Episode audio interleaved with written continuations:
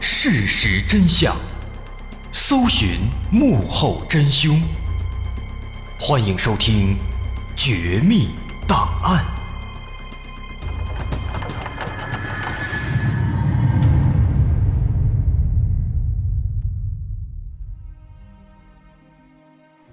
还原事实，探索真相，欢迎继续关注《绝密档案》，我是大碗。在上节咱们说到，在纳斯卡线条附近的一个洞穴墓葬中，发现了一些奇怪的木乃伊。这些木乃伊和人类有些像，但是各种细节却表明，它们和我们又有着很大的不同。更加夸张的是啊，经过研究，五具木乃伊，它们其实属于两种完全不同的。类人型生物。首先，其中的阿尔伯特、约瑟芬娜和维多利亚这三具木乃伊是属于同一个物种，它们的身高都在六十厘米左右，共同的特点是它们的脖子都很长，甚至长度和头部的长度都能差不多。通过对他们的颅骨的测量，能发现他们的脑容量要更小，虽然体型看起来和人差不多。但是他们的骨骼构造还是有非常大的不同的，比如他们的肋骨就比我们要多得多，而且他们的肋骨都很平，呈现出环状。放射学家玛丽杰西表示说，这种肋骨结构啊，其实更符合爬行动物的特征，和灵长类不太像。而更加诡异的是，他们三个的皮肤。看起来也更像是某种爬行动物。如果非要形容的话，可能和蜥蜴的皮肤是差不多的，看起来非常粗糙，也非常厚实。最奇怪的是这三具木乃伊当中的约瑟芬娜，这具木乃伊非常有特点，它的腹部是鼓起来的。相比之下，其他的两具木乃伊。他们的腹部就比较平，或者是稍微的有凹陷。后来经过 X 光扫描，结果发现啊，在这个约瑟芬娜的腹腔当中，有三颗蛋。啊，其实应该是有四颗蛋，还有一个特别小，刚刚成型，是后来的研究当中才发现的。从这些蛋的大小来看呢，它们占据了腹腔的大部分的空间。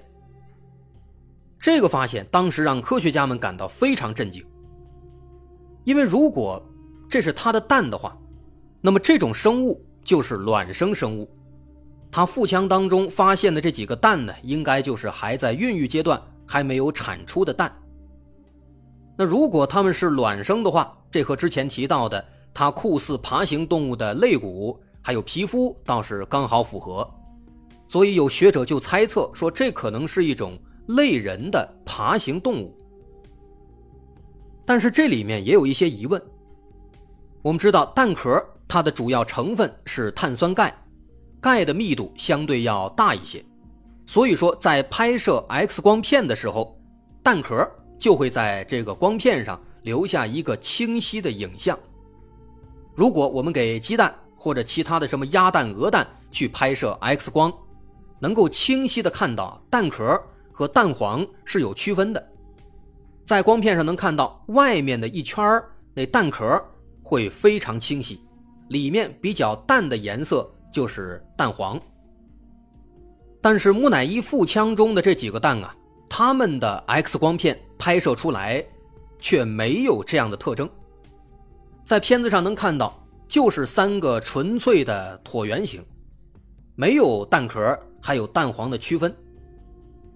那这个情况，说明这三个蛋的蛋壳也许是非常厚的，或者说呢，也有可能啊，这三个东西它根本就不是蛋，而是木乃伊在制作过程当中，因为某种未知的原因，在腹部形成的三个椭圆形物体。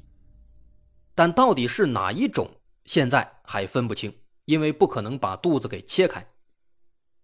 那么这就是这三具木乃伊为代表的。这第一种生物，它们的显著特点是有很多类似爬行动物的一些特征。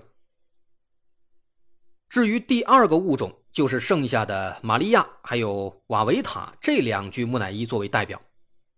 相比之下，这第二个物种和我们人类要更加的相似。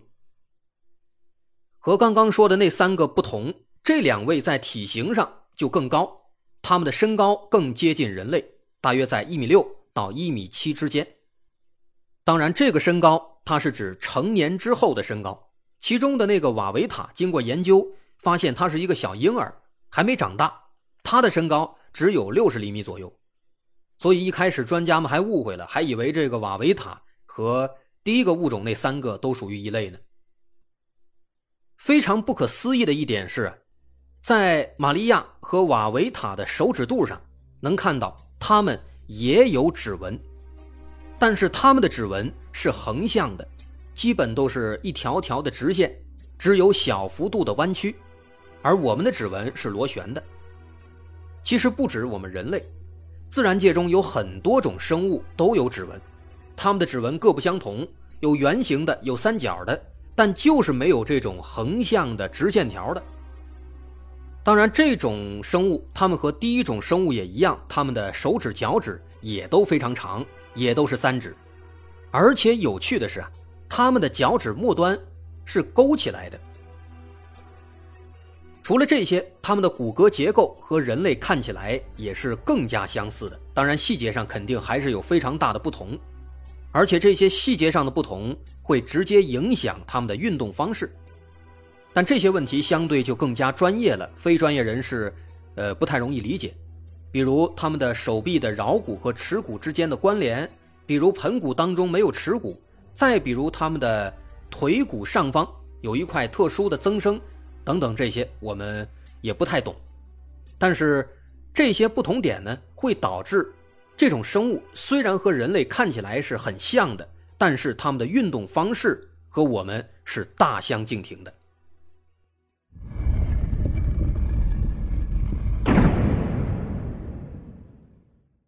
说的这些专业问题，有一个最大的不同点，就不得不说了，那就是染色体。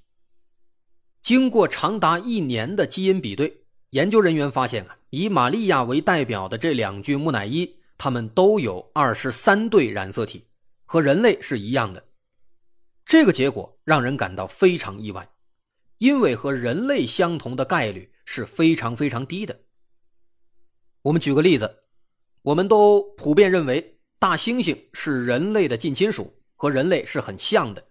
但即便是大猩猩，它们也有二十四对染色体，比我们要多一对。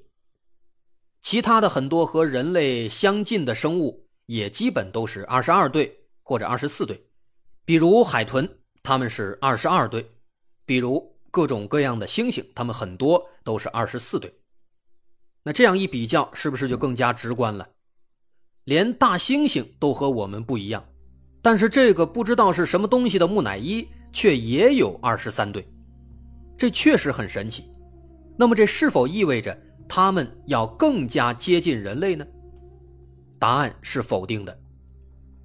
在玛利亚和瓦维塔的基因序列当中，分别只有百分之二十三点八和百分之二十五点六是和人类相似的。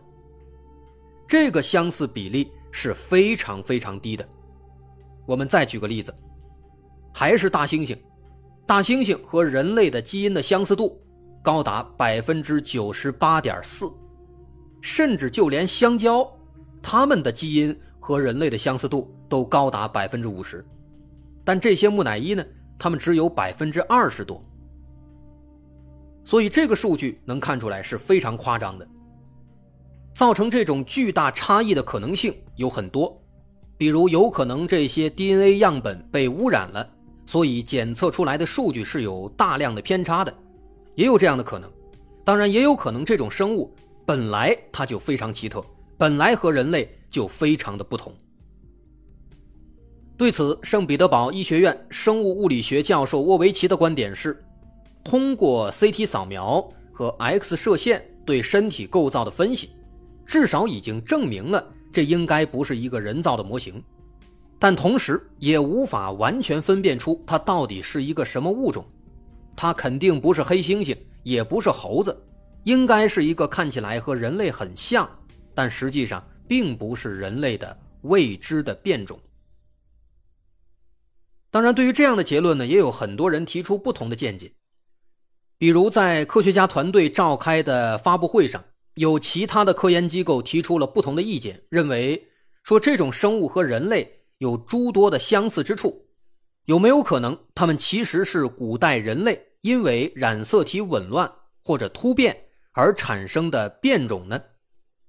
说直白一点有没有可能这是一种染色体疾病导致的基因突变？之所以会提出这样的可能性，最主要的原因其实在于那个瓦维塔。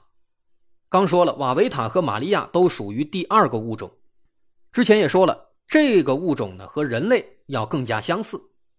但让人百思不得其解的是，虽然瓦维塔和玛利亚属于同一个物种，但是这两者之间，他们在身体构造上其实也存在着一个唯一的差别。通过 X 光片可以发现，瓦维塔其实原本有五根手指，而不是三根，但是出于某种原因，几乎在他刚刚出生的时候就被砍掉了其中的两根。让他人为的变成了三根，而玛利亚的手上就没有这样的情况。玛利亚天生就是三根手指，这唯一的一个差别，意味着瓦维塔要更加接近人类的样子。但是为什么会这样？所以才有了染色体紊乱的这样的一种猜测。那么对于这种疑问，科学家的回应也非常坦然。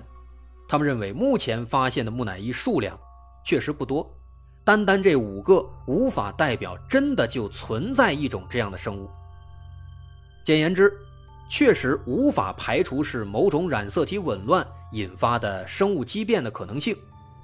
但是目前呢，大家的研究仅仅是在客观的去观察这些生物和人类的一些不同点。如果这真的是一种突变，那么，对科学家来说，其实也是不亏的，因为这意味着他们发现了一种前所未有的新的突变方式。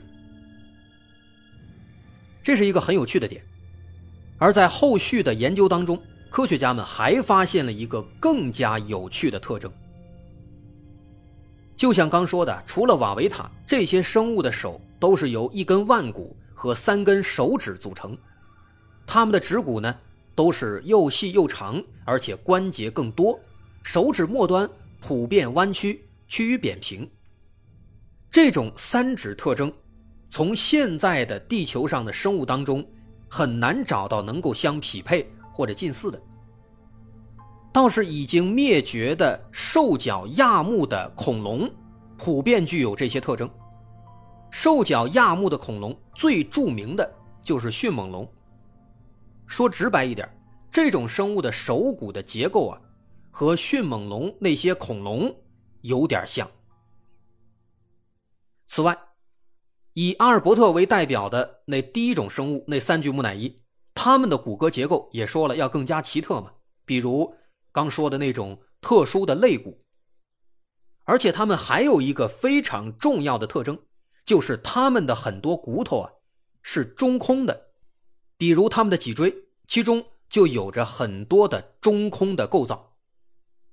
而巧的是，鸟类和已经灭绝的恐龙也具备这样的骨骼特征。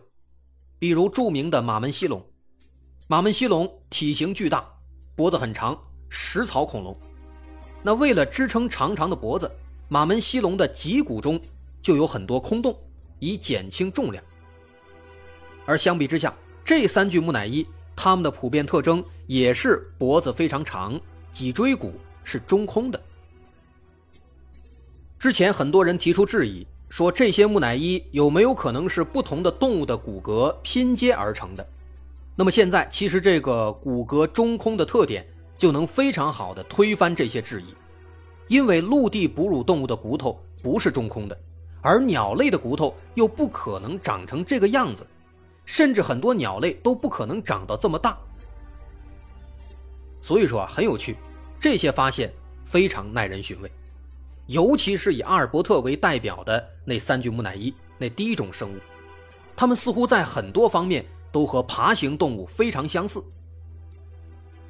那到这个时候，一些阴谋论肯定就出来了，啊，肯定有人说说这生物肯定是传说中的蜥蜴人，这毕竟刚刚好符合一些爬行动物的特征啊。但是说实在的，且不说这蜥蜴人，他本来就是一个彻彻底底的阴谋论。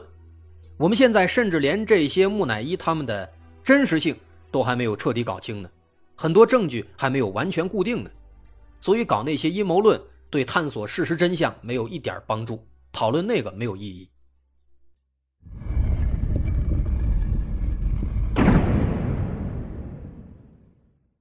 在这些木乃伊的身上呢，其实还有很多很多的奇特之处，在科学家团队召开的发布会录像和他们所拍下的纪录片中有更加详细的记录。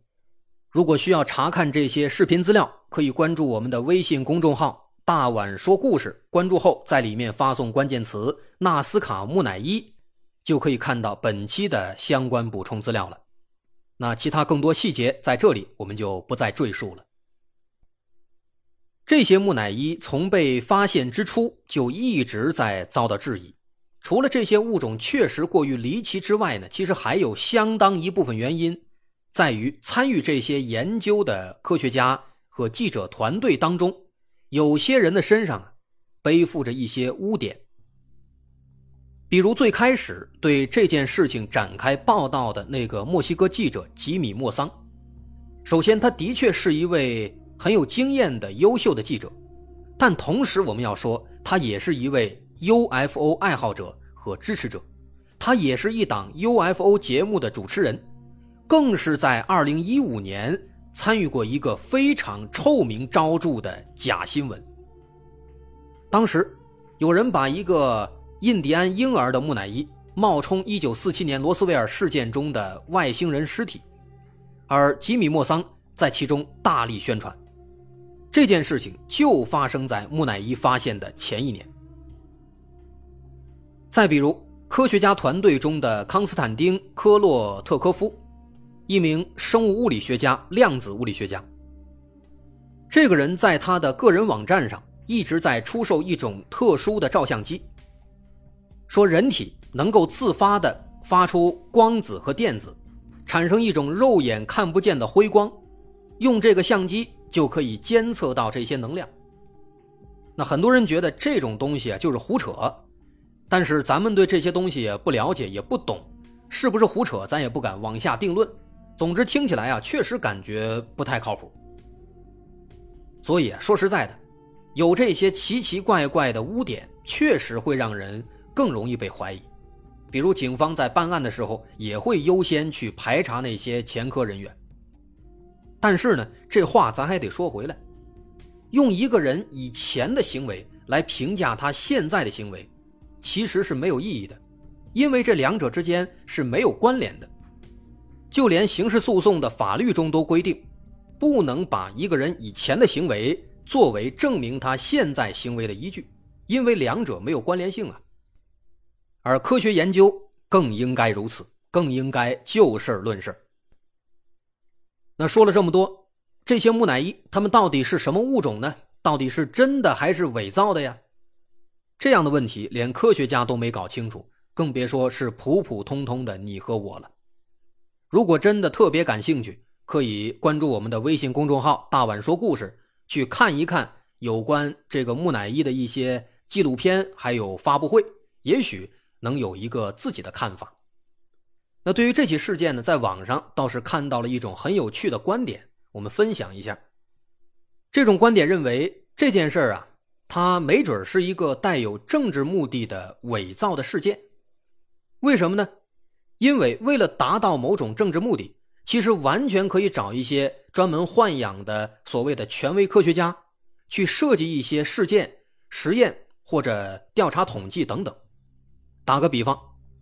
只要拜登愿意，美国完全可以站出来几个所谓的权威，公开发表所谓的科学研究结果，从科学的层面去证明黑人从生物学角度就是低人一等的。这种观点很有意思，如此细想也确实是感觉细思极恐。那最后关于这个纳斯卡木乃伊啊，咱们先不评判到底是真是假，其实在整个筹备阶段。搜集了非常非常多的资料，甚至把那些六个多小时的纪录片看了将近两遍。但是随着深入搜集，就越能发现，在这件事背后，正反双方存在的一个巨大的矛盾。在纪录片和一些其他资料中，科学家们对这些木乃伊做出各种各样的检查和研究，提供看起来最客观的报告和分析。